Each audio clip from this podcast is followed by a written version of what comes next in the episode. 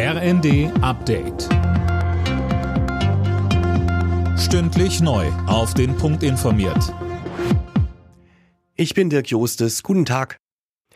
Ausländer sollen in Deutschland einfacher eingebürgert werden können. Der Bundestag stimmt heute über die Ampelpläne ab. Die sehen unter anderem vor, dass die Wartezeit vor einer Einbürgerung von acht auf fünf Jahre gesenkt wird.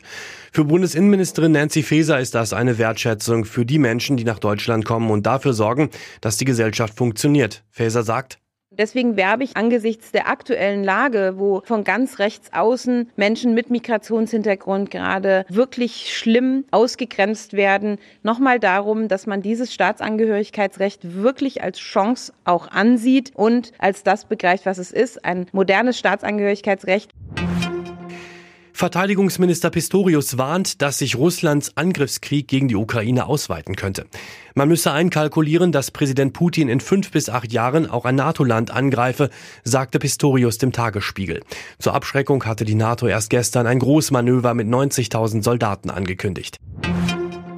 Die Parteien der Ampelregierung haben sich auf einen Etat für dieses Jahr einigen können. Nach langem Hin und Her steht der abschließende Entwurf des Haushaltsausschusses.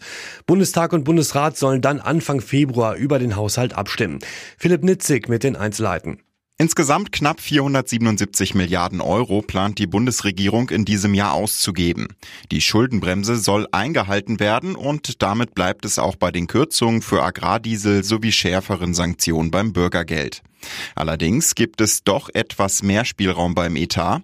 Weil nicht alles aus dem letzten Haushalt ausgegeben wurde, sind beispielsweise eine Milliarde Euro zusätzlich für klimafreundliche Neubauten drin. In der Münchner Allianz Arena findet heute die Trauerfeier für den verstorbenen Franz Beckenbauer statt. Zehntausende werden mit dabei sein, darunter auch Freunde und Wegbegleiter des Fußballkaisers. Die Trauerfeier wird von mehreren TV-Sendern übertragen. Alle Nachrichten auf rnd.de